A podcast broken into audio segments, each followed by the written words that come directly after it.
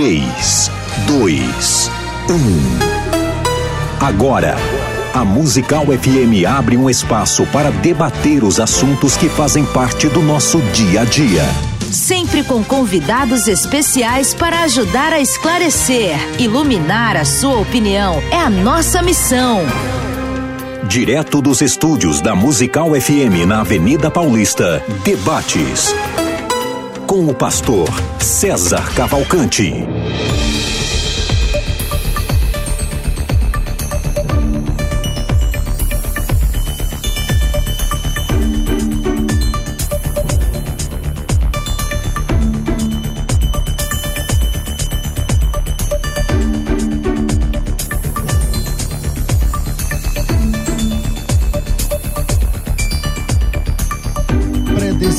A atrair Jesus. Esse é o tema do debate dessa manhã. Se você está começando a acompanhar esse programa, então esse programa vai trazer a você um debate com duas pessoas abalizadas, que pensam de forma diferente e que vão responder essa questão a partir de prismas diferentes. Esse é o programa Debates da Rádio Musical FM. Eu sou o pastor César Cavalcante, na técnica do programa Pelejando, tá aí o Doni. E você pode participar com a gente através do WhatsApp 984849988 ou interagindo aqui no chat para quem está assistindo. Esse programa é transmitido pela Rádio Musical FM 105,7 e pela melhor principal emissora evangélica de São Paulo e também através das redes sociais como o Facebook e o é, YouTube. Para você que acompanha o programa, Estou recebendo hoje aqui pastor Nicolas Borges, publicitário, pastor na Igreja Batista Redenção, formado em teologia com ênfase em ministério pastoral pelo ministério pelo Seminário Bíblico Palavra da Vida.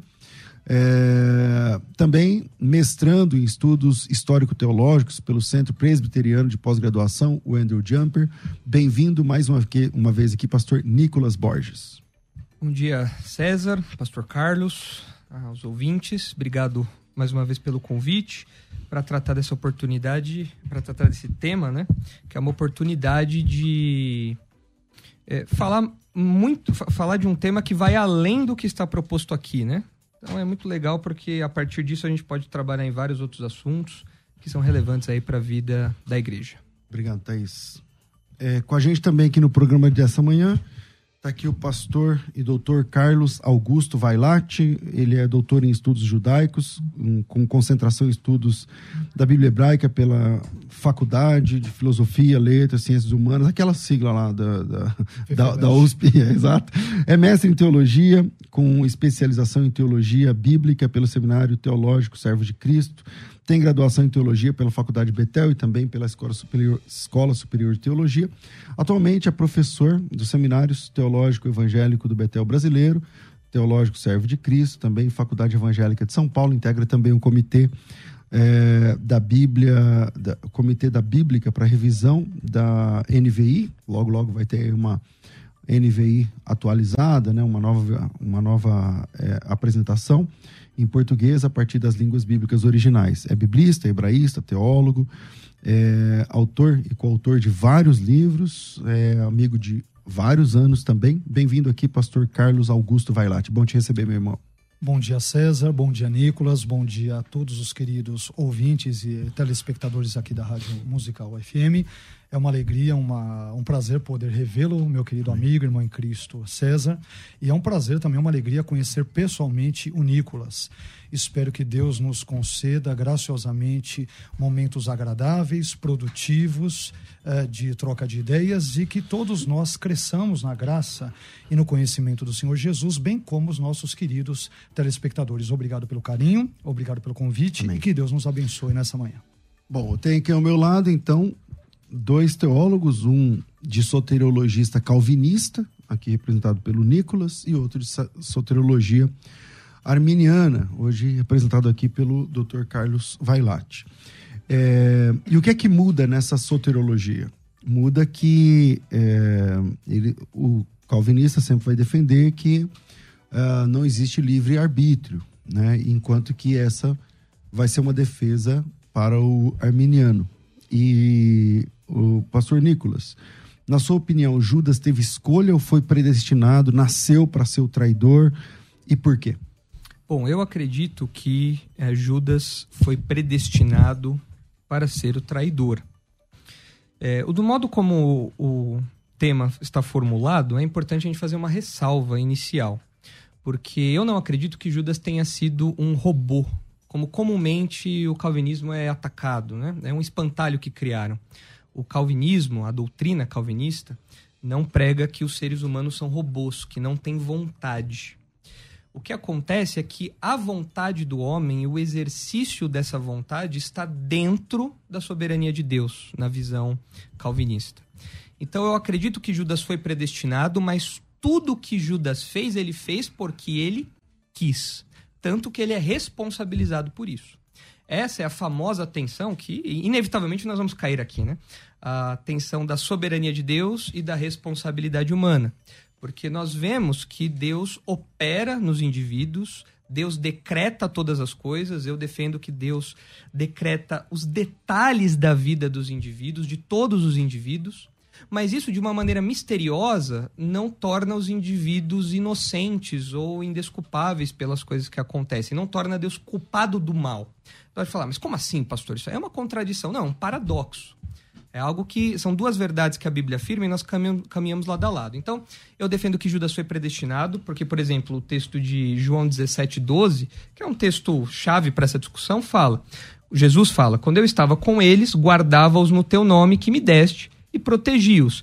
E nenhum deles se perdeu, exceto o filho da perdição, para que se cumprisse a escritura. Então o que a gente percebe aqui, até o autor faz um jogo de palavras, porque ele fala que se perdeu e é o filho da perdição, mostrando que aquilo não foi um acidente, mas era uma característica de Judas. Judas já estava nos trilhos para aquilo, ele foi colocado nos trilhos para aquilo, não foi um acidente de percurso. Jesus não deixou Judas escorrer entre as mãos, isso já estava no, no conhecimento de Jesus. E o mais importante desse trecho é a passagem que fala ali a, que isso aconteceu para que se cumprisse a escritura, referindo-se aí às profecias a respeito de alguém que trairia Jesus. A discussão pode caminhar no sentido de que ah, pode, precisava ser Judas ou poderia ser qualquer outro. Isso aí a gente, no, ao longo do debate, a gente pode tratar. Mas essa expressãozinha, ela aparece pelo menos mais duas vezes, ou três vezes no Evangelho de João, João 13, João 19, 24 e João 19, 36, mostrando essas profecias que se cumprem a respeito de Jesus e a respeito de Judas, inclusive.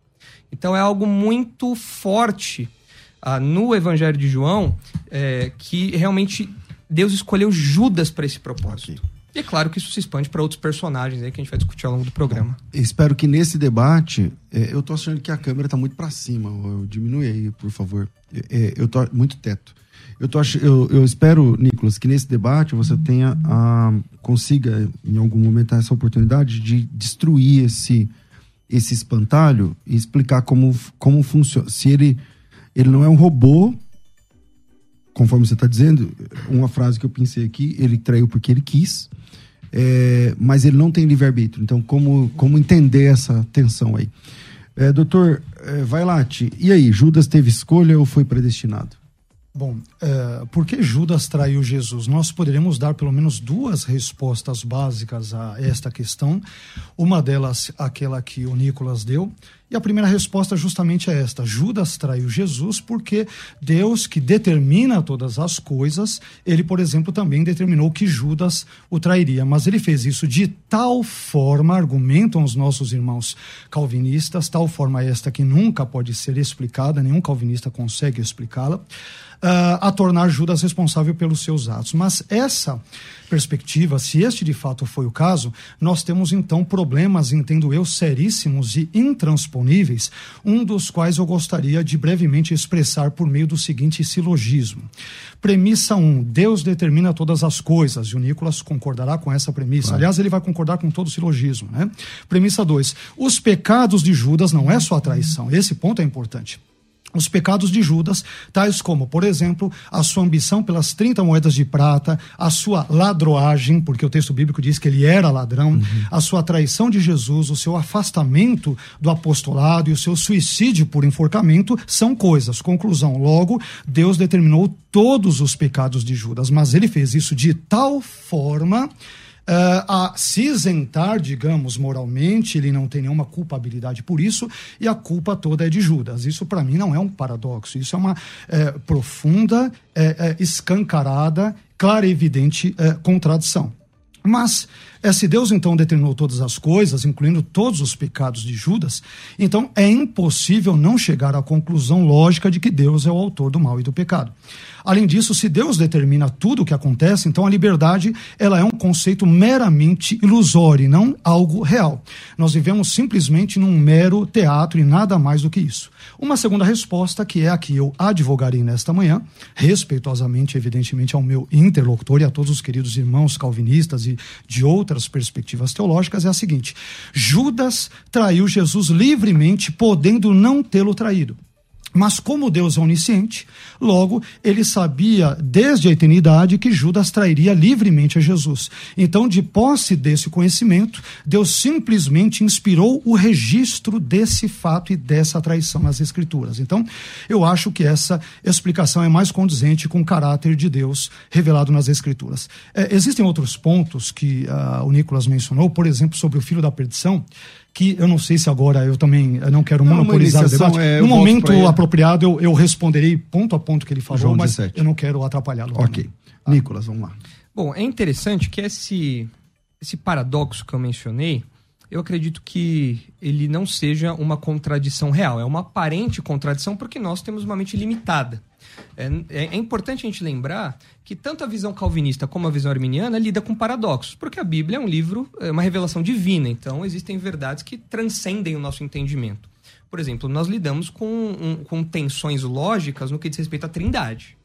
Nós somos seres unipessoais ou monopessoais e nós estamos é, é, tentando aprender um pouco mais, nos relacionarmos com Deus que é três. Até a nossa linguagem tropeça nisso. A mesma coisa vale, por exemplo, para a união hipostática. Jesus tendo uma natureza humana uma natureza divina. Nós não, não temos essa realidade, então isso foge do nosso escopo.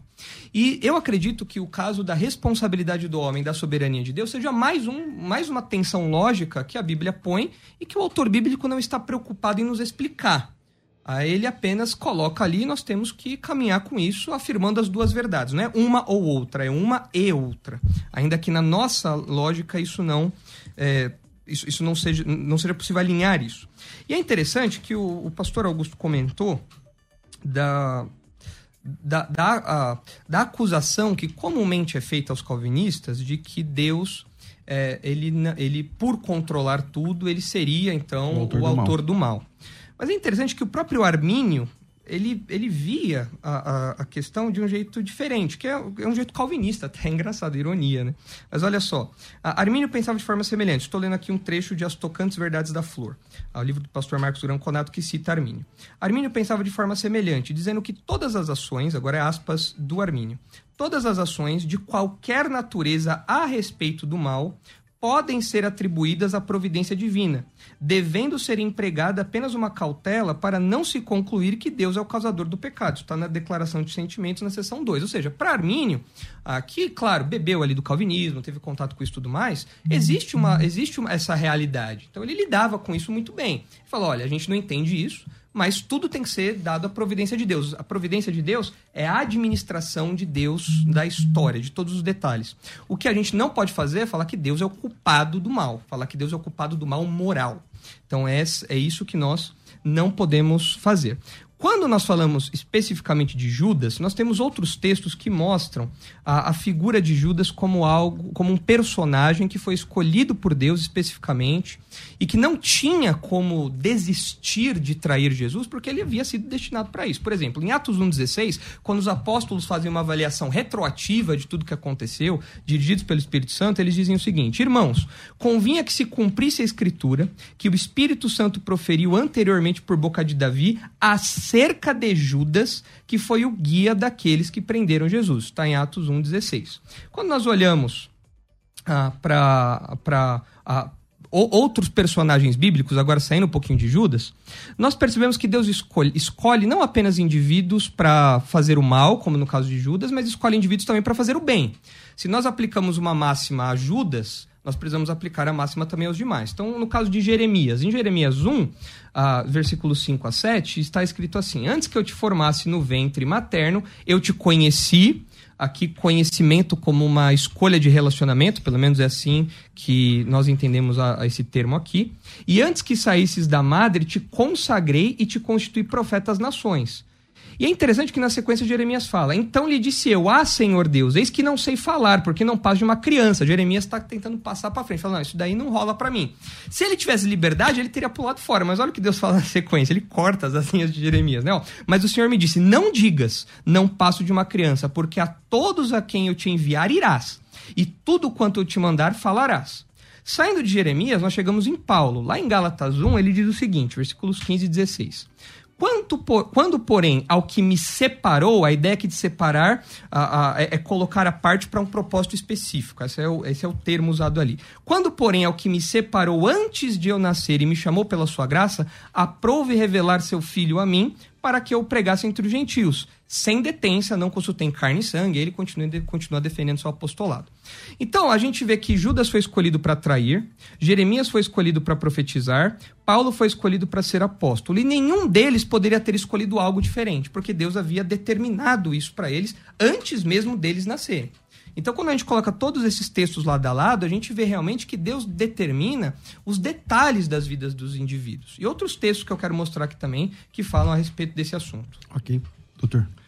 Uh, bom, é, o Nicolas falou várias coisas aqui, eu vou tentar mais ou menos aí trabalhá-las, né? O tempo é muito pouco, né? É, então vamos lá. Primeiramente, ele citou a Trindade e a união hipostática como mistérios. E eu concordo com isso. Normalmente, qualquer cristão protestante evangélico concordará com isso.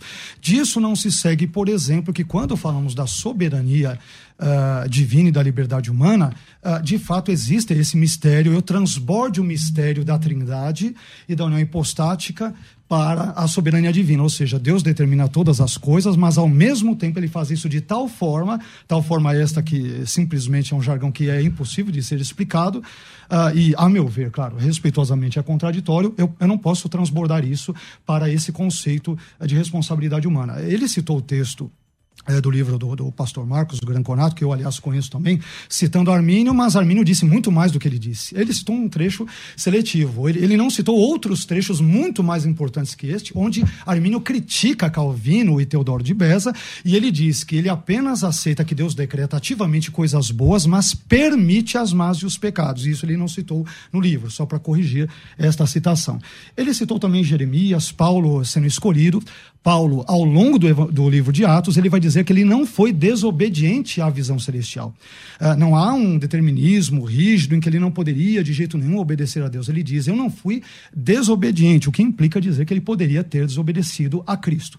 Quanto à ideia do determinismo, uh, o, o determinismo, entendo eu, é, tal como advogado pelo Nicolas, uh, de forma geral, que é uma perspectiva compatibilista, onde Deus decreta todas as coisas, determina todas elas, como ele realmente mencionou, e ao mesmo tempo o homem é livre. Existem pelo menos cinco razões pelas quais esse tipo de determinismo não funciona, e eu rapidamente vou citá-las. Primeiro, esse determinismo causal universal divino, ele não pode oferecer uma interpretação coerente das escrituras, porque existem vários textos das escrituras onde as pessoas, ao serem punidas, ao serem julgadas, ao serem recompensadas, ao serem elogiadas, isso pressupõe o tipo de liberdade libertária, como, por exemplo, Armínio defendia, ainda que ele não usasse essa terminologia e ela fosse posterior.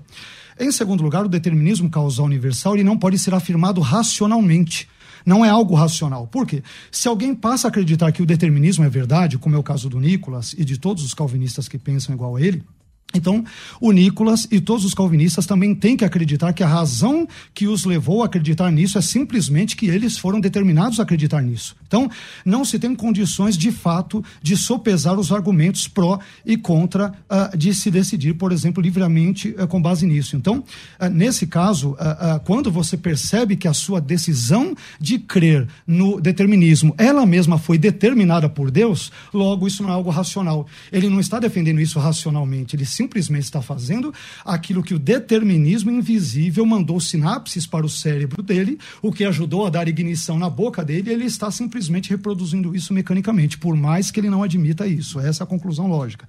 Em terceiro lugar, o determinismo universal divino, ele torna Deus o autor uh, do pecado e nega a responsabilidade humana, como nós mencionamos, por mais que também se negue uh, isso de forma geral.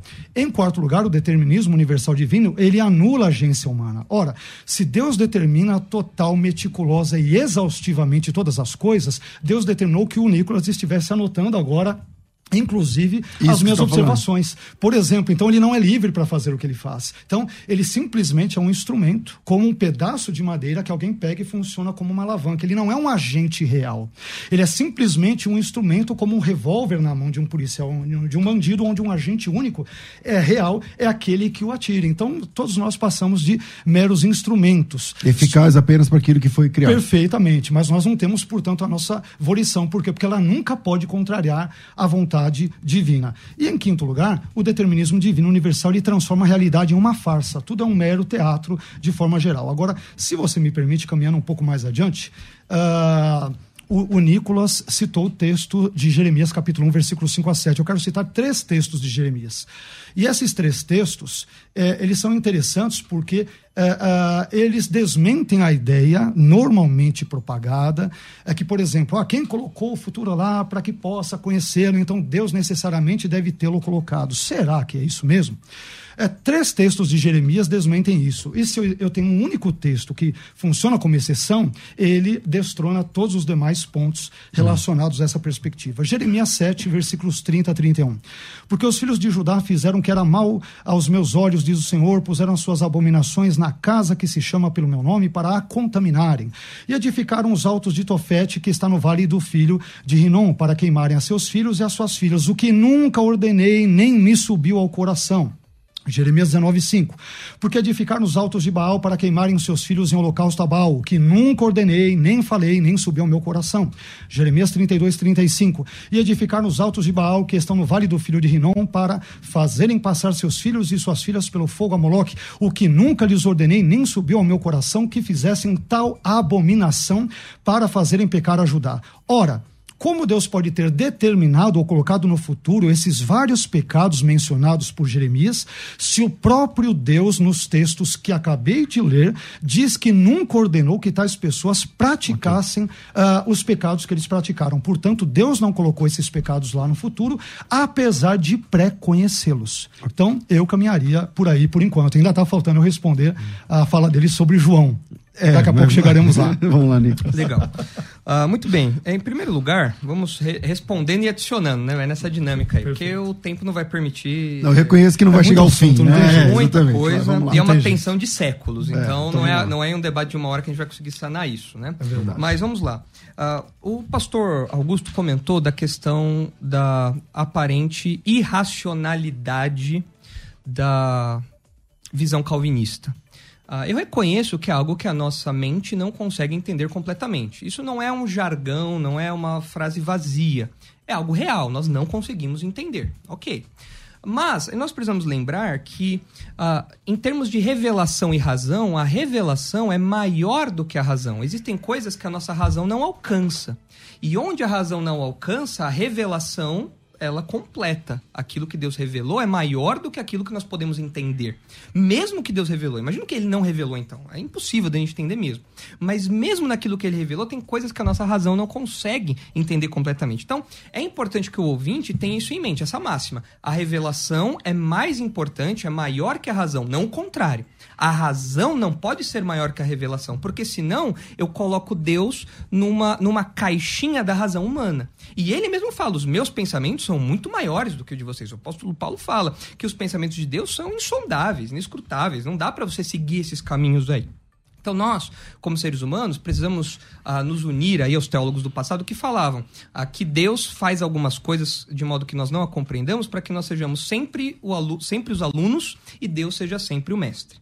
Ah, quanto à questão, outra questão que o uh, que o pastor Augusto comentou, uh, dos textos de, de, Jeremias, realmente o texto fala: é, nunca lhes ordenei, né? Nem isso passou uh, pela mente. Aqui o texto está falando, creio eu, da vontade revelada de Deus. Existe um contraste muito útil entre vontade revelada e vontade decretada. Vontade revelada diz respeito às coisas que Deus revelou que Ele espera que nós cumpramos. Então você não pode mentir, você não pode roubar, você não pode matar. São os mandamentos de Deus. De fato, Deus nunca ordenou a que o povo de Israel queimasse os filhos e a filha, os filhos e as filhas. Ele, ele abomina isso. Inclusive, ele, ele ordenou o contrário: não façam esse tipo de coisa como os povos dizem aí. Então, de fato, Deus não ordenou. Agora, nós não podemos dizer aqui que o texto está falando da vontade decretada de Deus. Porque a vontade revelada, como o próprio nome sugere, é aquilo que Deus revelou para nós. Então, eu tenho conhecimento disso. Você está dizendo que tem dois tipos de vontade Isso, de exatamente. Deus, Por exemplo, uma revelada e outra decretada. Isso. E uma contraditória. E uma a gente tem acesso, a não, outra não, não, não, não tem... é uma contraditória outra. É assim. não, exemplo, tem que ser contraditório. Se uma ele falou outra. Não, não, não, não, é assim. Paulo fala: a vontade de Deus é a vossa santificação. Isso é a vontade revelada de Deus, ou seja, Deus revela o seu caráter, Deus revela os mandamentos, como ele quer que nós vivamos. Qual é o alvo de Deus para a nossa vida? A vontade decretada diz respeito aos eventos da história, do futuro, da minha vida pessoal, que nós não temos conhecimento. Isso Deus não revelou para nós. Para o leigo que está ouvindo a gente, o que, que é decretado? Decretado é aquilo que é instituído por Deus, aquilo que Deus colocou para acontecer na história, aquilo tá. que Deus escolheu para acontecer na história. Então, por exemplo. Mas ele revelou? Ele não nos revelou. Ele não nos revelou tudo. Por exemplo, Deus nos revelou não, que, vai, então, que Jesus vamos entender o que é decretado e o que é revelado, que para mim é a mesma coisa. Não, então... não. Decretado diz respeito ao, aos eventos da história. Mas ele decretou para quem? Ele, ele decretou na história. Para ele mesmo. Ele decretou para tudo. tudo para ele mesmo. Tu, tudo da história é um decreto. Assim é a visão calvinista. Uhum. Tudo na história passa por um decreto. O pressuposto da visão calvinista está nos decretos de Deus, assim como o pressuposto, um dos pressupostos do arminianismo está na liberdade humana. Né? São, são pressupostos. Os decretos também, Isso. apenas a ordem é que é. muda. Então, eh, são pressupostos que nós temos. Então, os decretos de Deus, alguns ele falou na Bíblia, outros não. Por exemplo, Jesus vai voltar. Isso é um decreto. Isso vai acontecer. Não tem, isso aqui nós concordamos. Nós concordamos. Não tem dúvida. como Jesus não voltar. É a, é a, ortodoxia cristã. Então, mas se ele não revelou isso... alguns, como você sabe que é decreto? Se ele não falou para ninguém? Não, então, ele com, revelou. Com que ferramenta? Ele revelou, ele falou: Este é o meu decreto para a história. Isso vai acontecer. Quando nós falamos de vontade revelada, é o exemplo aqui. É algo relacionado à santificação, ao, à minha vida, ao, ao ideal de Deus para o povo dele. Ele queria ou não queria que o pessoal queimasse os filhos a Moloch? Ele não colocou isso por mandamento. Quando o povo mas fazia isso. Mas a vontade isso, oculta, o povo é, estava decretiva quis que eles fizessem. Exato. Você é, entendeu? Então a vontade de Deus é contraditória, é o que eu já ah, me antecipei é. a dizer. Não é contraditória. Deus é, é são duas realidades que nos ajudam a ser. É, é simples isso. É. Assim, Deus quer que eu seja santo. Sim, Deus quer que eu seja santo. Isso ele revelou para mim. É o meu alvo. É, é aquilo que eu tenho que buscar. Mas será que Deus me escolheu para ser crente? Será que Deus escolheu tal pessoa para ser crente? Isso Deus não revelou. É um decreto que está só na mente de Deus. E conforme a história vai sendo executada, esses decretos vão, vão aparecendo na história. Mas no momento que uma coisa se choca com a outra, como nos três textos apresentados, Sim, não, não, não qual é a verdade? não se choca, porque aqui está falando da não, porque, assim, revelada. No texto Deus, ele diz assim, ó, eu não mandei que vocês queimassem os filhos a Moloch. Ou seja, eles desobedeceram. Ou seja, eles foram contra como aquilo que Deus como revelou. Que desobedeceram o decreto? Como eles desobedeceram se eles não têm vontade? Não, mas eles... Aqui, é, Esse... Não, aqui, não, eu não disse que eles não têm vontade. Sim, mas... É o par... Já era decreto de Deus lá atrás que eles caíssem nisso. Mas não é disso que o texto está falando. O texto está colocando culpa sobre eles. Okay. E como que o texto... Mas... Peraí, rapidinho, só deixa eu, eu, avançar Finalizar. mais um pouquinho. Como que, como que o texto está colocando culpa sobre eles: olha, eu revelei a minha vontade e vocês não cumpriram isso. Agora, a mecânica por trás dessa desobediência não está no texto. a vontade era que não texto. matassem as crianças. A vontade... A vo... Que não queimassem os a, filhos. A moral de Deus revelada ao homem é que não fizesse isso. Eles desobedeceram. Só que por... Só que por debaixo Só que dos por panos, debaixo tem outra vontade. Existe uma, meca... existe uma mecânica acima desse texto que nós não entendemos que Deus decretou que isso aqui acontecesse. É. E aí é um paradoxo, aí não tem como Bom. sair. Agora, agora é, é a, é, mas aí eu tenho disso, que passar para ele, então. É, mas deixa, deixa, deixa eu só avançar mais um pouquinho aqui. Aí a gente vai fazendo um, um, um, um um bate-bola. Olha aqui, uh, no livro Deus é Soberano, de A.W. Pink, uma obra excelente, referência Sim, nesse Conheço assunto, já. Conheço, muito, conheço. muito boa. Uhum. Uh, diz assim: Poucos, por certo, serão aqueles que, ao ler este livro, virão a questionar a afirmação de que Deus sabe todas as coisas e delas tem presciência. Isso nós concordamos. Uhum. Mas talvez muitos hesitem quanto a ir além desse ponto, que é o caso do pastor Augusto, do arminianismo. Mas é óbvio que se o Senhor Deus conhece de antemão todas as coisas e que também as preordenou, não é mesmo? Não é evidente que Deus conhece de antemão o que virá a ser porque ele mesmo decretou? A presciência de Deus não é a causa dos eventos, pelo contrário, os eventos são efeitos do seu eterno propósito. Quando Deus decretou que algo acontecesse, sabia que aconteceria. De acordo com a natureza das coisas, não se pode saber acerca do que há de ser, a não ser que seja algo que sucederá com certeza. Nada é certo que acontecerá, a não ser que Deus o tenha determinado. Então aqui há uma questão lógica, porque, ah, como o, o, pastor Augusto colocou, se há um futuro no qual Deus tem apenas conhecimento, e é comumente dito, né, simplificado, quem colocou o futuro lá, a questão pode ser ampliada da seguinte maneira: o futuro, a história, vamos, vamos trocar futuro por história. A história, quem deu pontapé inicial na história? Deus. Deus criou todas as coisas. Antes da história não existia nada, se é que podemos dizer isso, além de Deus. Ah, se Deus dá o pontapé, ou a história é um acaso e Deus reage à história, ou Deus é o autor da história. Então nós temos esses dois caminhos. Eu não acredito que Deus jogue dados com o universo. Eu acredito ah. que Deus seja okay. o soberano da história. Ok, vamos lá. É... Doutor. Por favor, você ia fazer alguma pergunta para mim, não? Eu tinha que fazer um intervalo, mas, mas é, eu comecei com quem? Senão, eu comecei olha... com você, né? Eu não me lembro. Eu comecei com ele. Foi, comecei foi, com ele. Então eu vou finalizar com você e vou pro intervalo. É, tá bom. Vamos lá. Bom, é, perceba que isso é típico do calvinismo, essa dicotomia que não é só contrastante, mas contraditória, por mais que se negue e diga o contrário, entre a vontade revelada e a vontade decretada. Então, Deus, na sua vontade revelada, ele diz no oitavo mandamento: não furtarás, tanto em Êxodo no capítulo 20 quanto em Deuteronômio capítulo 5. Mas na sua vontade decretada, ele decretou e quis que Judas fosse ladrão. E sabe o que é pior dentro desse absurdo? No dia do juízo final do trono branco, Deus vai chegar para Judas e vai falar: menininho, né, por que, que você fez isso? Por que você ambicionou 30, as 30 moedas de prata? Por que você foi um ladrão? Roubava por que, você traiu, por que você traiu meu filho com um gesto tão lindo que é o beijo. Senhor, eu fiz isso porque o Senhor incondicionalmente decretou e eu não tinha como fazer é, algo contrário. Quer dizer, isso é o cúmulo do absurdo. Isso não tem, é, não faz o menor sentido biblicamente. Não estou falando apenas de lógica, mas estou falando em termos bíblicos, né?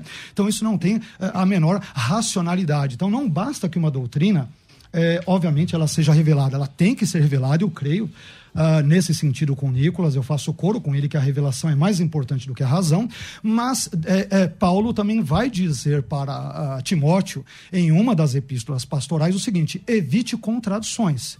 E o Deus retratado na perspectiva calvinista, e de novo, respeitosamente, falando de ideias, de elementos filosóficos e tudo, ele é absolutamente contraditório. Ele diz: Eu nunca ordenei que vocês queimassem os seus filhos ali a Moloque, que vocês erguessem os altares a Baal, mas no seu decreto oculto por debaixo dos panos ou do tapete, me permita usar essa linguagem, ele agiu de uma forma em que os judeus, os israelitas, não poderiam contrariar a vontade divina secreta e oculta, e eles serão culpados no final da história. Isso não tem o menor cabimento, é uma coisa absurda, isso não é paradoxo, isso é o cúmulo da contradição.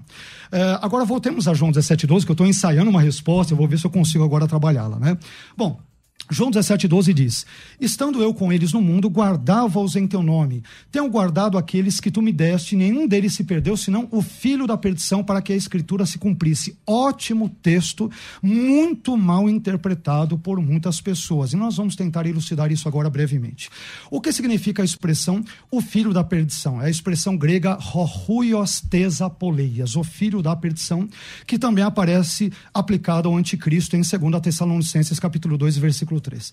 Mas para nós respondermos essa pergunta, nós temos que entender os diversos significados que a Bíblia dá à palavra filho, ben em hebraico e ruios em grego.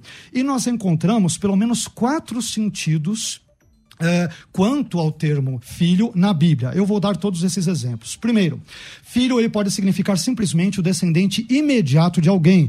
Por exemplo, é neste sentido em que Davi ele é chamado de filho de Jessé em 1 Samuel 17:58. Ele é um filho imediato. Em segundo lugar, filho pode significar descendente distante de alguém. É nesse sentido que Jesus, na genealogia em Mateus capítulo 1 e versículo 1, ele é chamado de filho de Davi, filho de Abraão, ou seja, descendente numa linhagem mais distante de ambos. Em terceiro lugar, filho pode significar alguém que tem as características de. E é nesse sentido que Uh, por exemplo, os filhos de Eli, Ofni e Finéias, eles são chamados filhos de Belial, ou seja, filhos do maligno. Ofni e Finéias, eles são tão ímpios que é como se o seu verdadeiro pai fosse Belial, o maligno, e não Eli. E é nesse sentido também que os ímpios são chamados de filhos da desobediência em Efésios capítulo 2, versículo 2. Eles desobedecem tanto a Deus que é como se a sua mãe fosse a própria desobediência. Em quarto lugar, filho também pode significar alguém destinado a. E é nesse sentido que a expressão filhos da ira ocorre em Efésios capítulo 2, versículo 3, ou seja, os ímpios. Éramos por natureza filhos Exatamente. Enquanto se mantêm na impiedade, são filhos da ira no sentido de que eles estão destinados à ira divina, a não ser que se arrependam dos seus pecados. Bem, o que isso tem a ver com o nosso texto? No caso de Judas Iscariotes, e eu vou dar informações que inclusive calvinistas de peso e exegetas concordam comigo, e isso é importante para não dizer, ah, mas ele cita só autores arminianos, algo do gênero, gênero, não. Então, no caso de Judas Iscariotes e do anticristo, eu entendo que eles são chamados de Rohuiostes Apoleias, o filho da perdição, por duas razões, que envolvem essas quatro perspectivas que envolvem o significado de filho mencionadas. Primeira razão, porque eles se comportam como perdidos. Não é porque Deus os destinou incondicionalmente, ah, eu quero que Judas ele seja o traidor e ao mesmo tempo seja ladrão e que ele trai o meu filho com um beijo, mas ainda assim eu vou é, culpá-lo no dia do juízo. Não, porque Deus preconhece reconhece que Judas se comportará como ímpio e não se arrependerá dos seus pecados. É por esta razão que o segundo sentido de filho da perdição ocorre, ou seja, por consequência disso, desse comportamento, ele é destinado à perdição. É, segundo D.A. Carson, que é um importantíssimo exegeta e biblista calvinista do Novo Testamento, um ótimo autor, ele diz o seguinte: a expressão filho da perdição poderia referir-se ou ao caráter de Judas, que é exatamente o que eu estou defendendo, ou ao destino de Judas. Eu já misturo as duas coisas, eu divido um pouquinho de Carson, mas é, é, é interessante porque ele é honesto na explicação. As duas possibilidades são verdadeiras. Já de acordo com Leon Morris, um anglicano calvinista, ah, a expressão filho da perdição significa caracterizado pela perdição e não que ele foi predestinado a ser perdido. Olha que interessante. Outro autor chamado Paul Event, ele vai dizer que a expressão filho da perdição, ela aponta também para o caráter em vez do destino.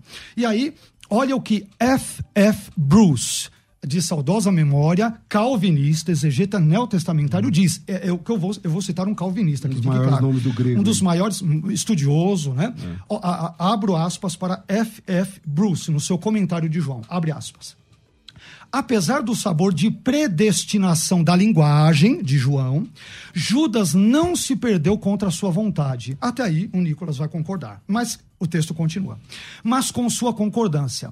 Ele, Judas, podia ter atendido ao último apelo que Jesus lhe fez naquele gesto de comunhão na mesa do cenáculo, mas decidiu, em vez disto, entender-se com o grande adversário, ou seja, o diabo. Jesus não tem responsabilidade pela decisão fatal de Judas. Olha o que ele vai terminar dizendo.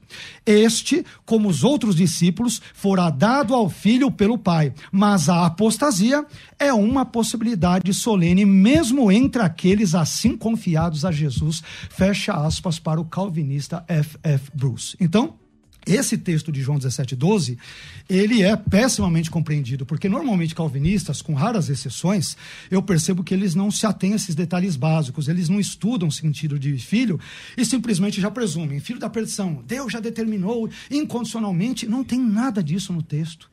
Porque é. nós também éramos filhos da ira. Então Perfeito. Então, essa é uma explicação muito mais coerente, exegética, bíblica, lógica, racional. Não macula o caráter de Deus, é, é, acaba ainda considerando a liberdade de Judas e não faz com que Deus tenha, eventualmente, que passar por um papelão no dia do juízo e condenar Judas por algo que ele mesmo determinou que ele fizesse. Bom, eu tenho que fazer um intervalo, senão eu vou ser mandado embora hoje, vou assinar um aviso prévio e a gente volta já. Fica com a gente. Vai.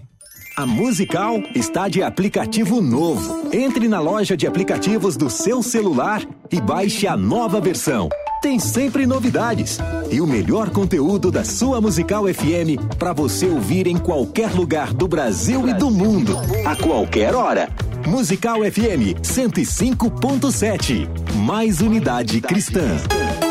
Debates com o pastor César Cavalcante.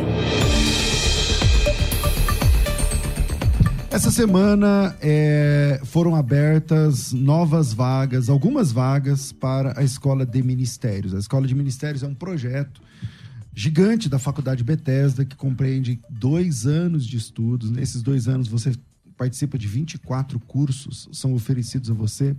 24 cursos, dezenas e dezenas de mentorias, é, centenas de conteúdos por semana. Semanalmente você recebe conteúdos e uma vez por ano um grande evento ao vivo. É, se você tem interesse, você a escola de ministérios é para quem está em campo, para quem tá, já está em campo mesmo, não é para quem está começando agora. Está começando agora, temos outros cursos aí, teologia fácil, Bíblia passo a passo tudo mais, mas pastores e líderes.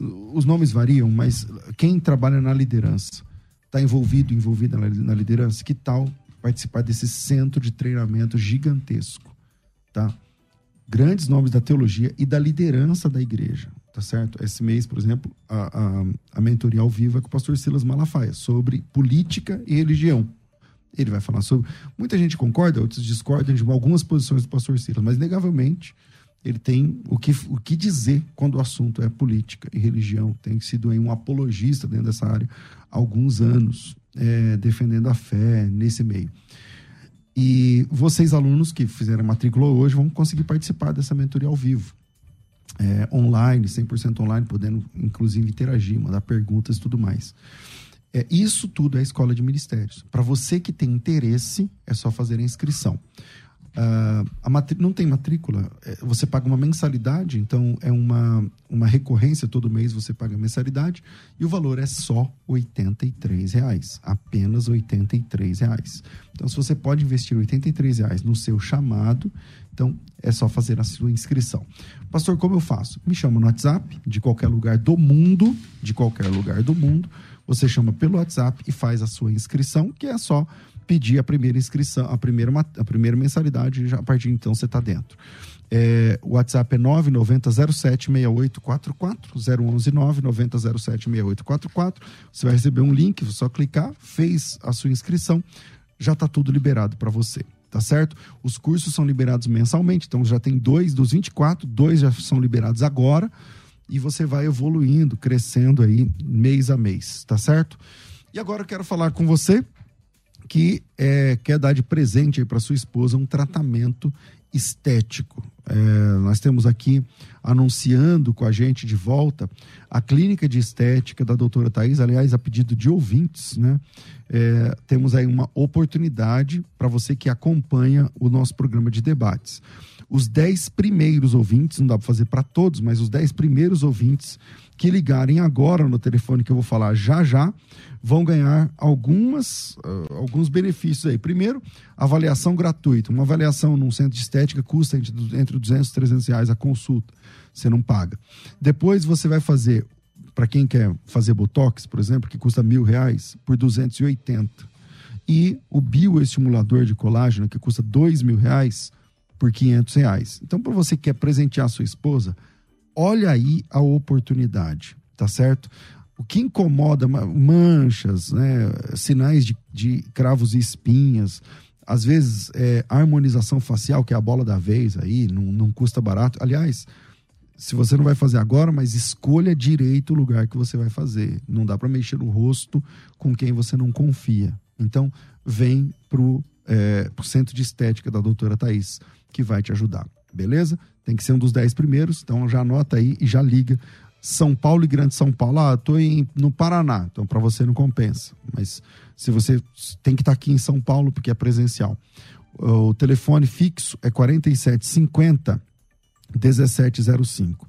4750 1705. 011 São Paulo 4750 1705. Sendo um dos 10 primeiros, tem essa moleza aí. Bora pro debate.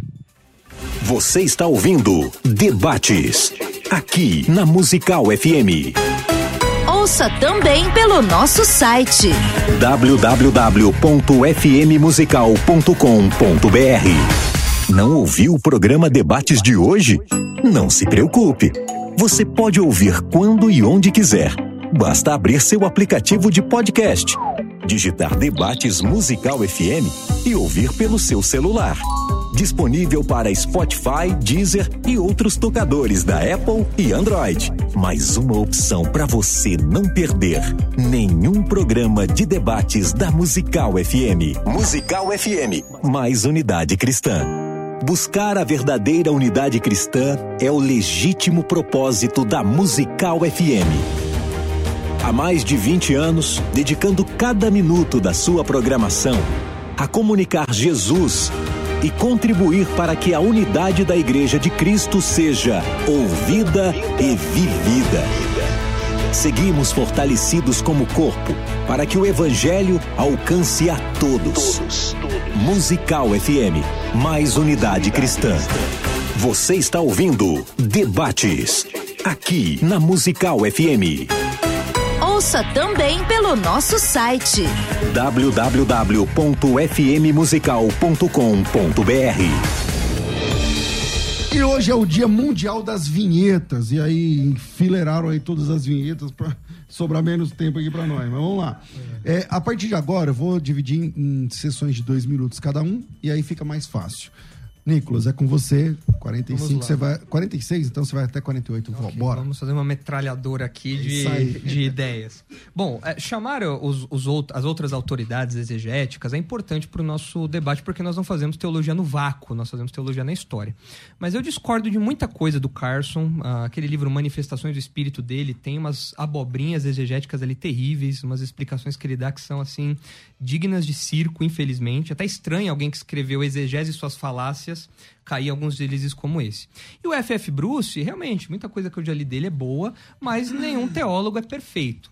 Então, o que ele disse aí realmente foi algo, é algo que eu não concordo. É preciso ver o contexto todo né, do, do comentário dele, mas disso que ele, eu, eu realmente não concordo com isso.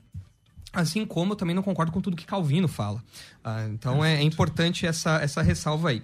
Ah, do texto de João 17,12, que o, o pastor Vailate comentou, do significado de filho e tudo mais, ah, realmente a gente pode ter essas nuances todas de filho, é o contexto que vai determinar o que a palavra quer dizer.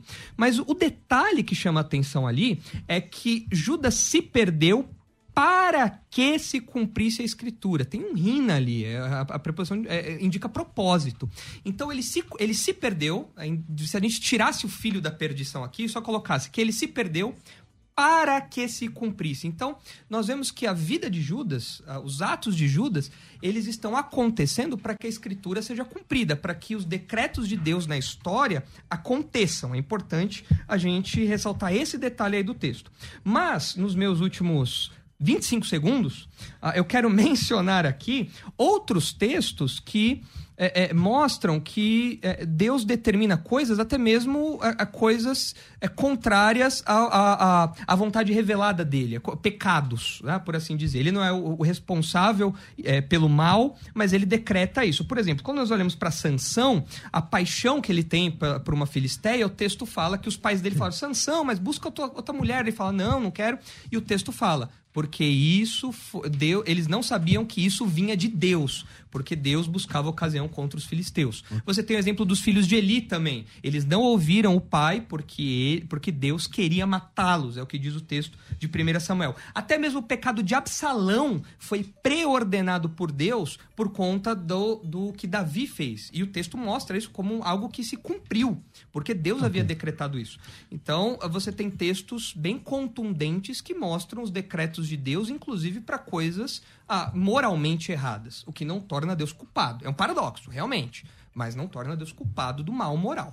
Bom, 2 minutos e 45. Então eu falei que eram 2 minutos, mas era mentira, pessoal. Era uma pegadinha do malandro. Então agora são 2 minutos e 40 segundos. A partir de agora você tem do 49 até os 52, aí quase, 51 e meio. Tá bom, vai. tá bom. Bom, uh, para que se cumprisse a presença de Rina no texto de João capítulo 17, versículo 12, eu concordo com uh, o Nicolas, com a, a, seguinte distinção. Claro, para que a escritura se cumprisse, por quê? Porque Deus, que é onisciente, ele viu desde a eternidade que Judas faria mau uso da sua liberdade, por exemplo, para atrair o seu filho Jesus. Então, Deus podendo impedir o pecado da traição, ele resolve não fazê-lo sem que ao mesmo tempo ele cause, ele provoque provoque esse pecado no coração de Judas, que é o que o calvinismo diz que ocorreu. Porque se Deus determina todas as coisas e o pecado é uma coisa, então Deus colocou no coração de Judas a intenção e o desejo de trair a Jesus. Mas ele fez isso de tal forma a tornar Judas indesculpável. Mais uma vez, isso para mim não é paradoxo, é uma contradição. Não dá para, uh, digamos que, refutar ou trabalhar a resposta a todos os textos do Nicolas, né, bem brevemente. Eu vou me deter num texto só, que ele citou, dentre vários. Ele citou Sansão, citou os filhos de Eli, citou Absalão. Eu vou pegar aqui o caso dos filhos de Eli, tá? Então, é, 1 Samuel 2,25 diz assim: Pecando o homem contra homem, os juízes o julgarão. Pecando, porém, o homem contra o Senhor, quem rogará por ele? Mas os filhos de Eli não ouviram a voz de seu pai, porque o Senhor os queria matar. Ora, por que Deus queria matar os filhos de Eli, Ofni e Finéias? É, porque Deus queria puni-los pelos seus diversos e reiterados pecados, pecados que Deus não determinou que eles praticassem. Então, primeiro, os filhos de Eli, uh, Ofni e Finéias, eram chamados de filhos de Belial, como nós mencionamos, isto eram pessoas pessoas cujas vidas eram caracterizadas pela perversidade, conforme 1 Samuel 2,12. Segundo, eles tinham costume de pegar uh, para eles os animais que eram sacrificados ao Senhor. 1 Samuel capítulo 2, versículos 13 a 17. Terceiro, eles eram violentos, visto que os servos deles ameaçavam tomar a carne do sacrifício né, dos ofertantes à força, caso eles não uh, a dessem para os filhos de Eli, conforme 1 Samuel 2,16. Quarto, eles eram promíscuos, uh, porque eles se deitavam com várias mulheres que se juntavam em bandos ali à porta da tenda da congregação, conforme 1 Samuel 2,22. Quinto, eles possuíam uma péssima reputação diante do povo de Israel, conforme 1 Samuel 2,23 a 24. E sexto, eles, por meio de suas práticas pecaminosas, eles também contribuíam contribuíam para que o povo de Israel pecasse contra Deus. Além de serem pessoas que, conforme o texto de 1 Samuel capítulo 3, versículo 13, sobretudo na leitura da Septuaginta, e talvez tenha havido uma corrupção no texto hebraico em algum momento, não digo no texto original, mas em algum momento em manuscritos do hebraico, eles blasfemavam continuamente uh, contra Deus no seu coração. Então é por tudo isso é que Deus deseja justa, correta e de okay. forma santa matá-los. Então não há nenhuma arbitrariedade. Ok. Eu vou aumentar então para três minutos, porque dois minutos eu acho que ficou bem corrido, então dos 52. Desculpe que eu corri vai... por isso. Aqui. Não tem eu problema. Tive que metralhar aqui. É, Nicolas, você vai até os 55. Ok, bora. bom, é, realmente o, o texto mostra que aqueles homens eram maus e Deus está punindo aqueles homens, mas a questão é que o texto fala que eles não ouviram a repreensão do pai porque Deus queria matá-los. Ou seja, Deus agiu no coração dos dois e bloqueou, falou: vocês não vão se arrepender porque eu quero matá-los. Então o ponto é que Deus agiu no coração do indivíduo. Deus agiu no coração de Hofni e Finés para que eles não ouvissem a, a, a, a, voz do Pai. Esse, isso mostra a soberania de Deus a, dentro dos indivíduos, nos detalhes ali. Ah, e quando nós olhamos, por exemplo, para textos como Daniel 4,35, nós lemos o seguinte: Todos os moradores da terra são por ele reputados em nada, mostrando que Deus é infinitamente superior a, a toda a criação e segundo a sua vontade, aqui o verbo que aparece é o verbo que em 4, 17, 25, 32 e em 5, 21 é traduzido por quer, que Deus entrega os reinos a quem ele quer. Então mostra uma vontade soberana, absoluta de Deus. Então, segundo a sua vontade, ele opera o exército do céu e os moradores da terra. Não há quem lhe possa deter a mão nem lhe dizer que fazes. Ou seja, não há nenhum homem que pode se opor à vontade de Deus, aos decretos de Deus, e falar: peraí, o que você está fazendo? Eu tenho minha liberdade. Judas não poderia falar: peraí, eu quero ser amigo de Jesus, eu não quero traí-lo. Ele não podia fazer isso, porque Deus opera todo o exército do céu e da terra, todos os moradores da terra, como ele quer. Ah, e essa questão de de Deus saber o futuro, dele, dele escrever a história, porque ele viu o que aconteceria, isso é fazer com que a vontade de Deus esteja sujeita, os decretos de Deus estejam sujeitas a um ente, a um, a, a um ser que está fora dele, porque a história não existe por si só. Paulo fala que tudo vem dele. Mas você tá achando que a história é um ser? Não, não. É, é, é isso que eu estou falando. É, é, contraditoriamente lógico. Porque quem escreve a história? Quem que criou a história? Quem que colocou a história em movimento? Quem que fez com que o, o conceito de tempo e espaço existisse? É Deus. Então, dizer que Deus apenas olhou a história e ele fez os seus decretos a partir do que ele viu é dizer que a história é como que um ser, como que uma coisa, a palavra que quiser, a parte de Deus. E que Deus, ele sujeitou os seus planos a isso. Mas não é isso que nós vemos. Nós vemos Deus escrevendo a história, Deus colocando a história em movimento a partir de seus decretos. Então, não é que Deus escreveu a história a partir do que ele viu. Deus escreveu a história a partir da sua vontade. Então, nós realmente temos a presciência de Deus, mas nós não podemos ver Deus, de, os atributos de Deus de modo isolado.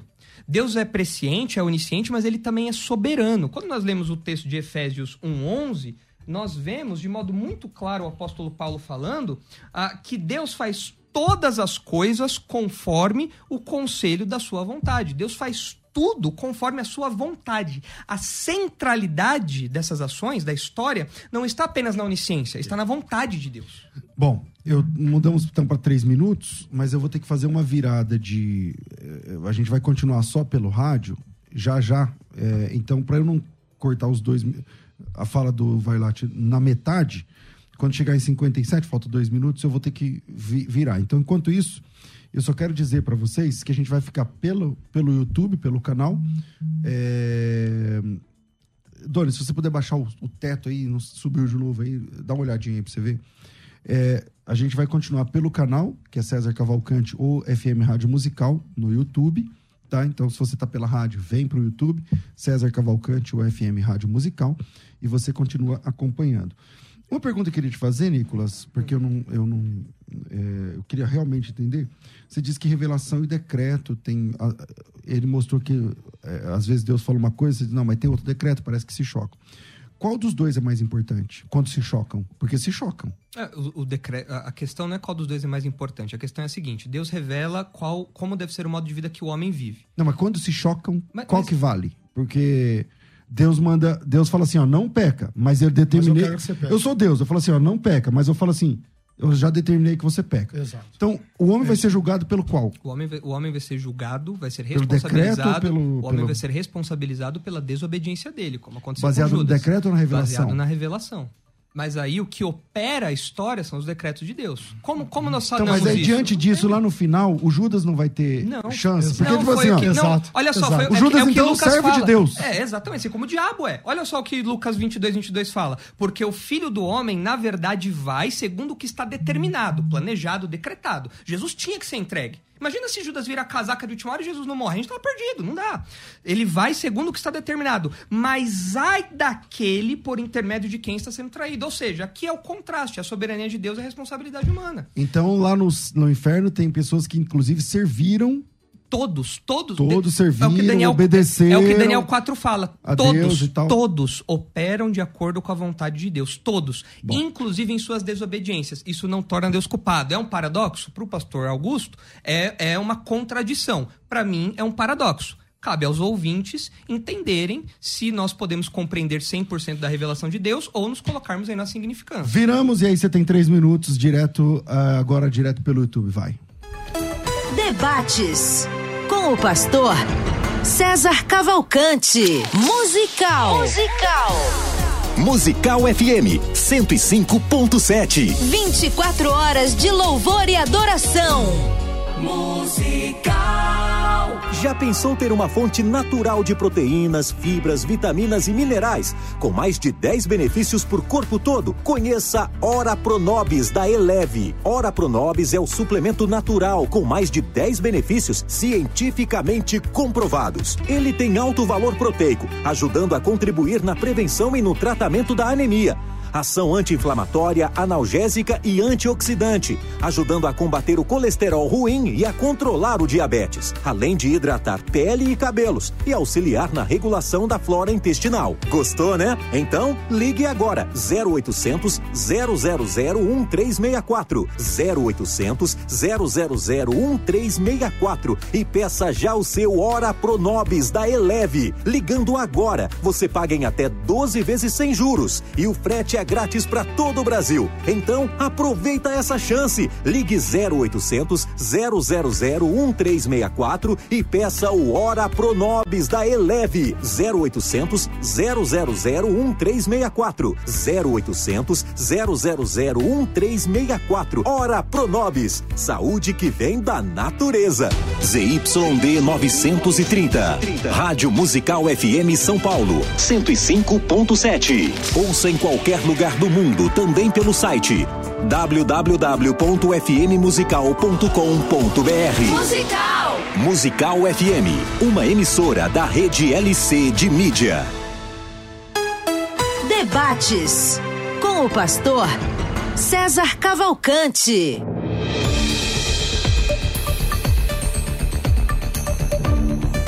Estamos de volta com o nosso programa de debates. Eu não falo nada para vocês, mas na, hora do intervalo fica mais legal.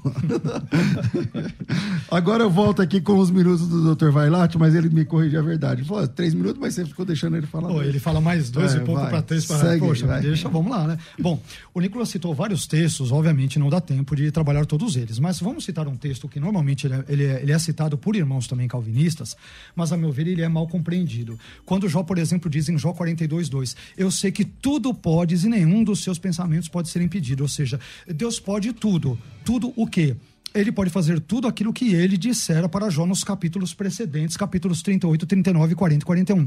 É óbvio que qualquer pessoa que tenha lido a Bíblia sabe que Deus não pode fazer todas as coisas indiscriminadamente. Deus não pode deixar de ser Deus, Deus não pode mentir, Deus não pode deixar de ser santo. Deus não pode fazer coisas contraditórias, como solteiros casados ou casados solteiros, ou círculos quadrados ou retângulos circulares. Ele não pode, por exemplo, determinar que as pessoas façam certas coisas e depois, ao mesmo tempo, vê-las como livres, ou seja, determinar que façam coisas livremente, como, por exemplo, dá a entender a perspectiva defendida pelo calvinismo. Existe um texto de Efésios 1:11 que o Nicolas citou, muito eh, citado assim ad nauseam pelos irmãos calvinistas, mas muito pessimamente compreendido.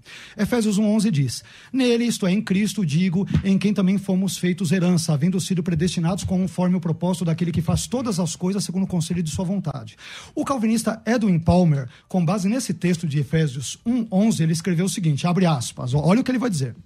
Ele, Deus, preordenou tudo segundo o conselho da sua vontade. O mover de um dedo, o riso de uma garota, o erro de um datilógrafo e até mesmo o pecado. E aí, só que a interpretação de outro estudioso chamado Bruce Reichenbach, de Efésios 1.11, é muito mais coerente. Ele vai dizer o seguinte, será que essa expressão de Efésios 1.11 ensina que Deus faz ou suscita todas as coisas segundo os seus propósitos? Ou será que ela ensina que todas as coisas que Deus faz, Ele as faz segundo os seus propósitos?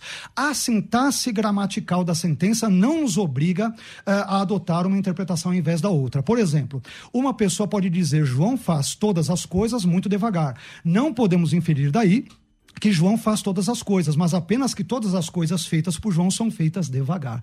E ali nós temos outra eh, interpretação de Jack Cottrell, onde ele vai dizer: o contexto de Efésios 1:11 não nos permite eh, pensar sobre panta, ou seja, todas as coisas, em sentido absoluto, que é o que o Nicolas aqui está fazendo, mas nos limita a um foco específico. Esse foco é o mistério da sua vontade, em Efésios 1:9, que é a união de judeus e gentios juntos em um só corpo, a igreja, conforme Efésios 3:6. Aí o Cottrell diz: dizer que Deus opera todas as coisas segundo o conselho da sua vontade significa que ele ah, faz o que quer que seja necessário para realizar este propósito, isto é, o ajuntamento de judeus e gentios sob um cabeça Jesus Cristo. Assim, o panta, ou seja, todas as coisas, de Efésios 1:11, não tem uma referência universal, mas se refere a todas as coisas requeridas para unir judeus e gentios sob um cabeça em um corpo. Por que eu quis dar essa explicação? Porque normalmente calvinistas, como uh, o Nicolas, eu tinha certeza que ele citaria, por isso que eu até preparei esse contra-argumento, eles citam esse texto de Efésios 1.11, dentre tantos outros, fora de contexto, para dizer que Deus determina todas as coisas. E nós não temos um único texto bíblico claro, acima de qualquer suspeita, que diga que Deus decrete absoluta, total, causalmente, meticulosa e exaustivamente todas as coisas. Não existe esse versículo. Ele é fruto de filosofia e não é fruto do texto escriturístico. Depois dos três minutos do, do é, é, Nicolas passado, eu acabei interagindo com ele uns dois minutos e pouco. Eu quero fazer a mesma coisa agora, apertando um pouquinho o arminianismo. Ai, meu Deus, é agora. Não, assim, o calvinismo, ele, inter, ele entende, ele coloca como paradoxo o lance dos decretos barra revelação tá. de Deus para explicar momentos onde Deus tangencia a vontade do ser humano na história. Então ele cita, por exemplo, corretamente o, o Jeremias, que antes de nascer, Deus falou, te dei como profeta às nações, Paulo, Perfeito. Eh, tem o lance do faraó. Não são muitos, não são mais do que algumas dezenas, talvez, se espremer muito, talvez umas 20 situações, onde aparece Deus agindo é, soberanamente triunfando sobre a vontade, inclusive, do indivíduo. É, Jeremias 20, por exemplo, tudo, tudo mais. Sim, perfeito. É, aí o calvinismo pega essa, esse, essas dezenas de textos e fala assim: então existe uma doutrina aqui que vale para todo mundo e Deus é que determina tudo para todos por causa desses 20.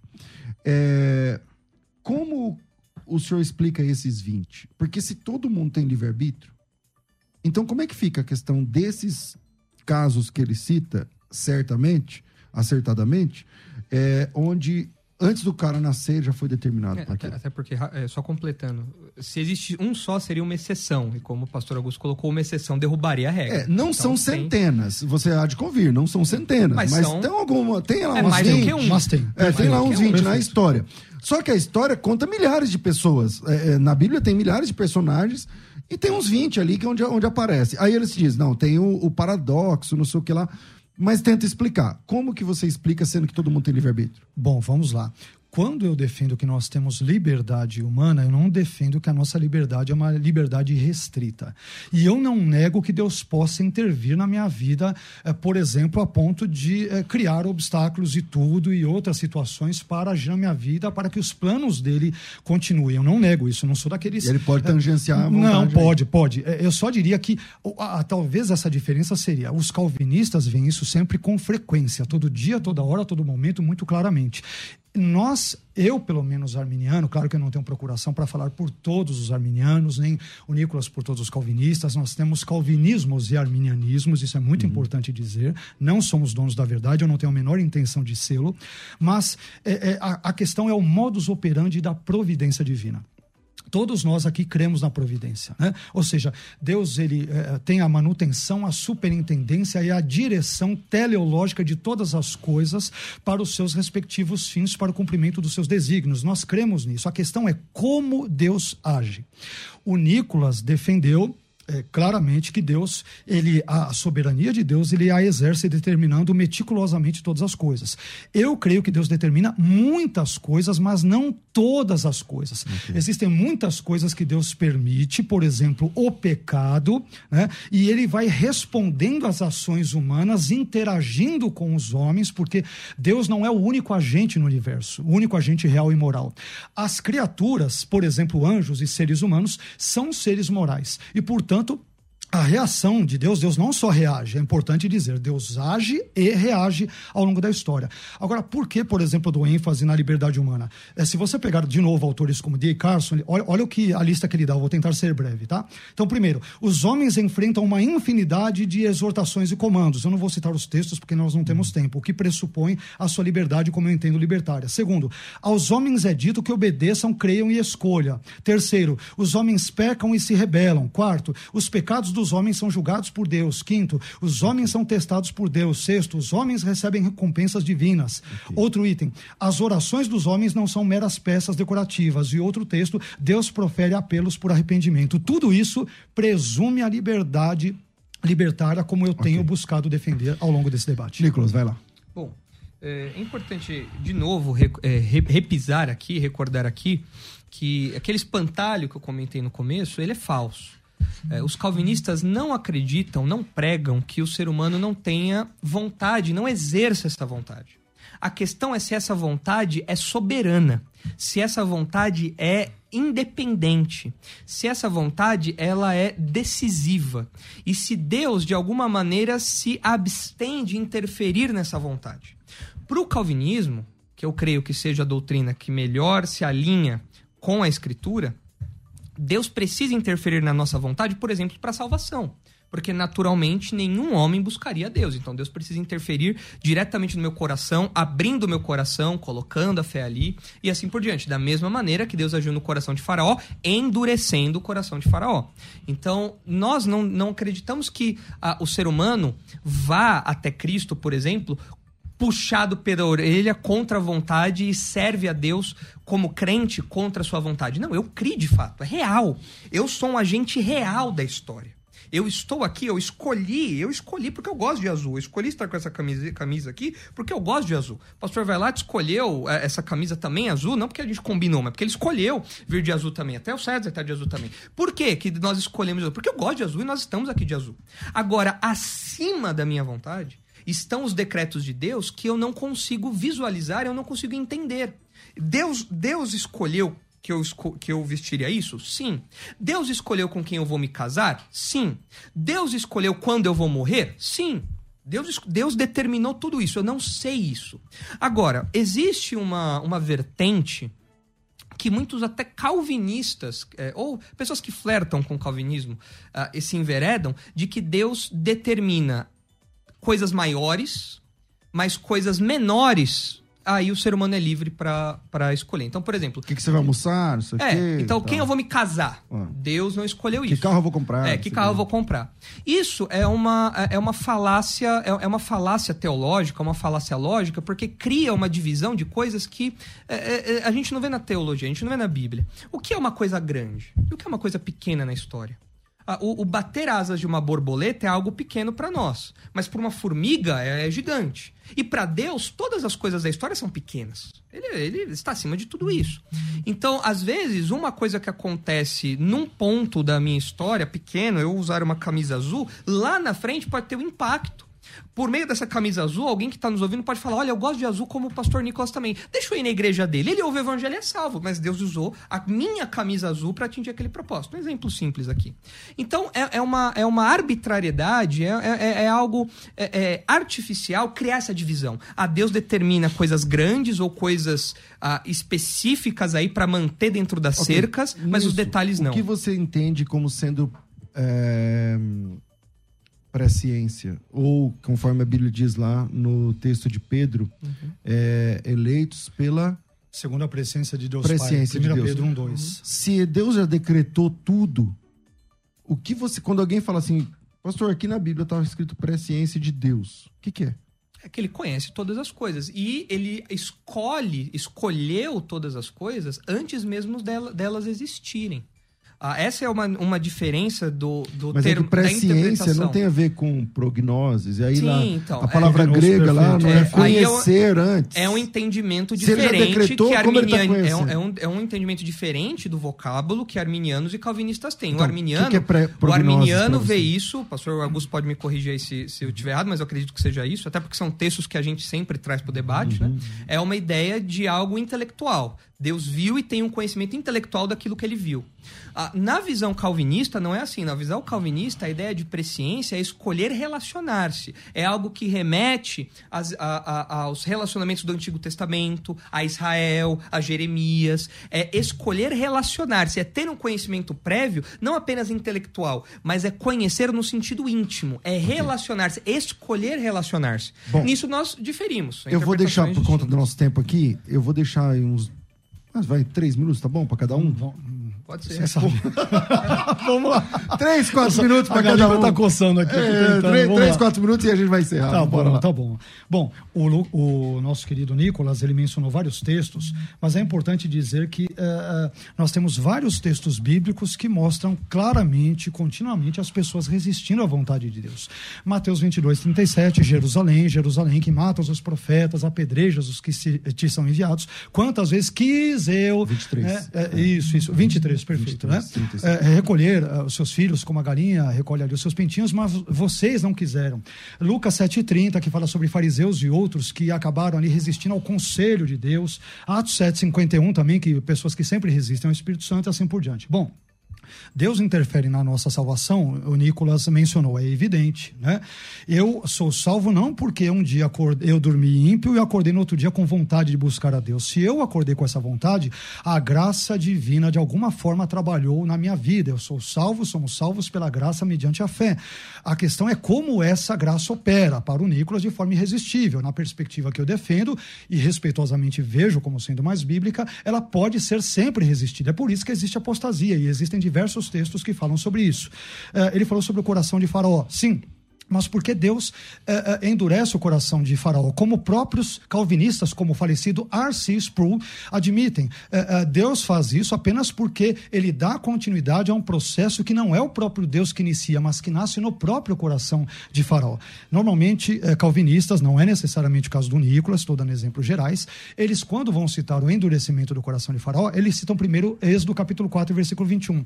E se esquecem de Êxodo 3,19, quando Deus diz, Aniadati, ou seja, em hebraico. Eu sei, porém, que Faraó não deixará vocês irem a não ser por uma boa e forte mão, ou seja, Deus ele tem presciência disso. Então, uh, o Nicolas comentou que Deus determina coisas maiores e não menores, quer dizer, muitos mencionam, creem assim, ele crê que Deus determina tudo. Pois bem, uh, eu não tenho problema em dizer que Deus determina coisas maiores e menores, mas também não tenho uh, problema em entender que Deus ele determina muitas coisas, não todas, e muitas outras ele permite, ele vai agindo e reagindo, ele se relaciona de fato e de verdade com a sua criação, seja ela angelical, seja ela humana.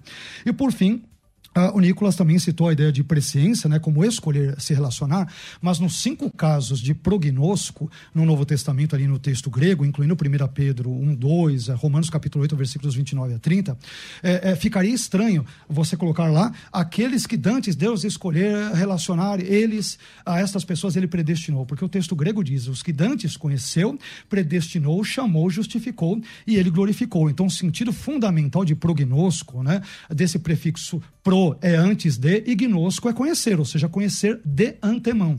E normalmente calvinistas, assim como Nicolas, é, é, usam é, referências ao verbo é, hebraico yadá, embora ele não tenha citado, mas veja bem, yadá, conhecer, não é o mesmo que prognosco, porque prognosco ele não tem essa comparação no Antigo Testamento. Normalmente, calvinistas usam esse argumento, e respeitosamente eu acho que é uma falácia é, exegética e semântica, porque não há. Porque o verbo yadá não dá conta. Yadá, do, exato. Yadá você não tem o, você não tem o prefixo antes Exato. de yadá. Então, yadá só é conhecer. Então você pega um termo neotestamentário, você se vale de outro veterotestamentário que não tem o mesmo prefixo do novo e presume equivocadamente que é o mesmo assunto. Então é uma falácia exegética e hermenêutica. Então isso é o que eu teria para dizer resumidamente. Ok, uh, o próximo fala é só para um, mais uma despedida, Nicolas. Eh, resume aí também três, quatro minutos, sei lá, vamos embora. Ok, é, é só essa questão do, do prognóstico, né? Não é, o, não é o, o, o tema do debate, né? Mas é, é, importante ver um dos usos que essa palavra, onde essa palavra aparece, é no texto de Atos 2, uh, ah, que fala que sendo este entregue pelo determinado desígnio e presciência de Deus. Então é interessante ver ali que esse presciência está relacionado a determinado desígnio. Então é, não é apenas algo que Deus sabia, é algo que Deus também havia determinado. Existem outras relações que a gente pode fazer aí desse, dessa palavra, né, desse verbo, dos correlatos, quando, por exemplo, fala que Jesus foi escolhido né, desde antes da fundação do mundo. O próprio Pedro usa isso, que também é um termo relacionado ali. Então essa discussão, exegeticamente, ela iria bem mais longe. Né? Mas a minha palavra final seria a seguinte nós estamos falando aqui sobre um Deus que é soberano sobre tudo, ou um Deus que é soberano sobre algumas coisas, ou em alguns momentos. E esse, em alguns momentos, isso daí a gente poderia falar, ah, ele é soberano porque ele quis abrir mão da sua soberania, ou porque ele respeita a liberdade do homem, seja como for. Eu não vejo Deus respeitando essa liberdade com o apóstolo Paulo. Não vejo Deus respeitando essa liberdade com Jonas. Não vejo Deus tendo toda essa, essa abordagem é, é, passiva em relação ao homem. Eu vejo um Deus que controla toda a história. Ah, e eu já li diversos textos aqui, nós comentamos diversos textos aqui, citamos muito material, mas eu gostaria de terminar com uma aplicação que está no livro do A.W. Pink, Os Atributos de Deus, um livro clássico também, muito bom, em que ele e diz Pink. o seguinte. É, é. E o livro também é A.W. Pink, o livro Pink. o livro é Pink, faz sentido. Ele diz assim, sobre a onisciência Isso é coerente, de Deus. isso é, É. coerente.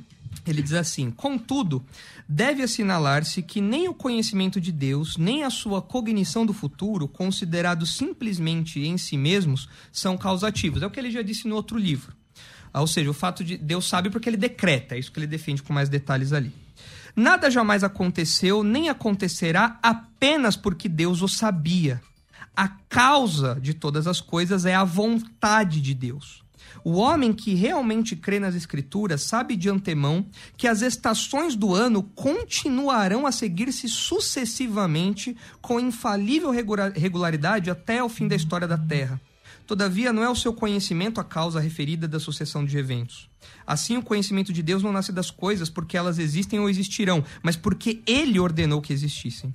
Deus sabia da crucificação do seu filho e a predisse muitas, muitas centenas de anos antes que ele se encarnasse. E isso porque, segundo o seu propósito divino, ele era o cordeiro morto desde a fundação do mundo. Portanto, lemos em Atos 2,23 que ele foi entregue pelo determinado conselho e presciência de Deus, que foi o texto que eu mencionei aqui, que tem a palavrinha que nós estávamos eh, discutindo. Então, quero dizer o seguinte: ah, eu creio, olhando para a Escritura, que nós temos um Deus soberano, absolutamente soberano, que controla todos os detalhes ao ponto de saber ah, exatamente quantos fios de cabelo nós temos, ao ponto de nós não conseguirmos aumentar um côvado na nossa vida, por mais ansiosos que nós estejamos. Deus controla absolutamente tudo. O livro de Jonas mostra isso. Ele controla desde o pequeno verme até o grande peixe, né? Jonas, para quem está começando a estudar hebraico, é muito legal por conta desses contrastes, né? Grandes, pequenos, tudo mais. E o texto quer mostrar isso. Deus é soberano sobre tudo, coisas grandes e coisas pequenas, inclusive sobre o profeta. Então, se você está nos ouvindo aqui, talvez essa soberania de Deus te revolte. Fala, não, não aceito isso. Eu quero ser soberano sobre a minha própria vida. A partir do momento que você abandonar essa ideia e você confiar num Deus soberano, de acordo com o que a Escritura diz, você descansará verdadeiramente em Deus. Quem é que controla o preço do dólar, o preço do barril de petróleo, o preço do euro, o preço da libra, o preço do arroz, o preço da gasolina? Quem é que controla tudo isso? É Deus. É claro que Deus usa nesse plano todo da história a iniquidade do homem, como aconteceu no caso de José. Ah, é claro que Deus usa ações que nós consideramos erradas e que ele até mesmo considera errada, mas ele faz isso sem sujar as suas mãos. Como explicar isso? Não dá, não dá. Deus, é- Deus é- está acima da nossa capacidade. Mas a Bíblia fala que ele faz isso. E ele faz isso para atingir os seus propósitos. E a sua vontade é sempre boa, perfeita e agradável. Então isso nos traz alívio, descanso, ao invés de uma ansiedade de que nós temos o controle do futuro nas nossas próprias mãos. Bom, o debate hoje girou em torno da soteriologia calvinista e arminiana a respeito da traição de Judas e acabou enveredando para uma, uma alta eh, soteriologia, tanto calvinista quanto arminiana. Quero agradecer dois grandes expoentes aí desses pensamentos. Eh, Dr. Vailate, obrigado pela sua participação aqui. É sempre um privilégio te receber, meu irmão. O prazer é meu. Até, eu pensei que eu teria considerações agora finais, quando eu vi ele começando, com- men- mencionando. Mas tudo bem, sem Você problema. tem, irmão, fique não, paz. Não, não, eu- pode, pode. Não, não. Eu só, eu só ia comentar isso. Então, nós temos essa perspectiva, né? Conforme nós ah, havíamos dito antes, nós cremos totalmente na providência divina e, de fato, eu concordo com o Nicolas ah, quanto à ideia de termos uma visão correta da providência divina. Agora, todavia, se Deus determina todas as coisas meticulosa e exaustivamente, inclusive esse programa, os nossos gestos e todas as coisas, incluindo o nosso pecado, e depois ele ainda irá nos responsabilizar por isso, eu desconfio que esse retrato, eh, em vez de ser um paradoxo, ele seja uma eh, profunda e verdadeira contradição. Então é importante que leiamos a Bíblia de uma forma adequada para nos relacionarmos de uma forma adequada com Deus da Bíblia. Obrigado pelo convite, obrigado pela interlocução, Nicolas, obrigado a todos os telespectadores. É Quem uma quiser alegria te encontrar nas redes sociais. É, ou- Pode eh, nos procurar pelo Instagram, que é arroba Carlos Vailate, com dois T's e I, no meu eh, canal do YouTube, Carlos Augusto Vailate, ou no Facebook também, na minha página, Carlos Augusto Vailate. Será um prazer. Muito Me obrigado. perdoa, Vailate, se eu por acaso ah, ah, dei mais tempo ou menos para um É. ou outro, privilegiei um ou outro. Eu vou te foi essa a falar, viu? intenção. Não foi essa a minha intenção, Maravilha, você me maravilha. perdoa. É, Nicolas, bom, para você eu não posso pedir perdão, porque isso que aconteceu já estava determinado. Você, a culpa você, não foi minha. Você pode pedir perdão porque você é um agente responsável. É, pra ele mas... eu tenho que pedir perdão, porque é. aí no caso eu que escolhi. Pois né? é, pois é. Se não foi legal aqui, a culpa foi minha, mas pra você falar, não é. é. Brincadeiras à parte, cara. Obrigado. É bom te receber aqui mais uma vez, um debate muito respeitoso. E é bom ter você aqui com a gente. Obrigado. É importante pessoal é, de casa sempre levar em conta essa questão do, do, debate respeitável. Nós aqui não estamos nos atacando, nós estamos falando de ideias. Claro que nós é, cremos Perfeito. na Bíblia e jamais eu posso acusar o, o meu oponente de algum tipo de é, charlatanismo ou maldade ou coisa do tipo, que é o que infelizmente muitos debatedores acabam fazendo. Não é, esse, não é essa marca de um debate respeitoso. Nós estamos aqui discutindo ideias. Perfeito. Nós estamos aqui discutindo teologia e amém por isso. Mas ah, para quem quiser me, me encontrar, é, pode procurar no site da Igreja Batista Redenção, igrejaredenção.org.br, nas redes sociais da Igreja Batista Redenção também, e o meu Instagram é nicolas.borges. Nicolas com K? Nicolas com CK. CK, para ajudar. É. é isso aí, minha gente. Bom, Doni, obrigado. Desculpa aí alguma nós passamos aqui do seu horário. Deus abençoe. É uma maravilha, tamo junto. Fico por aqui, duas da tarde eu volto como Crescendo na Fé, tudo isso muito mais. Ah, vem aí, Paulo Lutero de Melo, já já aqui, ao vivo com vocês. Eu volto às duas da tarde, tudo isso muito mais a gente faz dentro do reino, se for da vontade dele.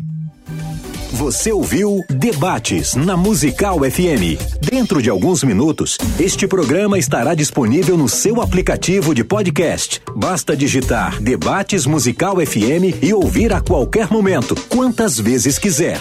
Disponível para Spotify, Deezer e outros tocadores da Apple e Android. Musical FM. Musical. Mais unidade cristã.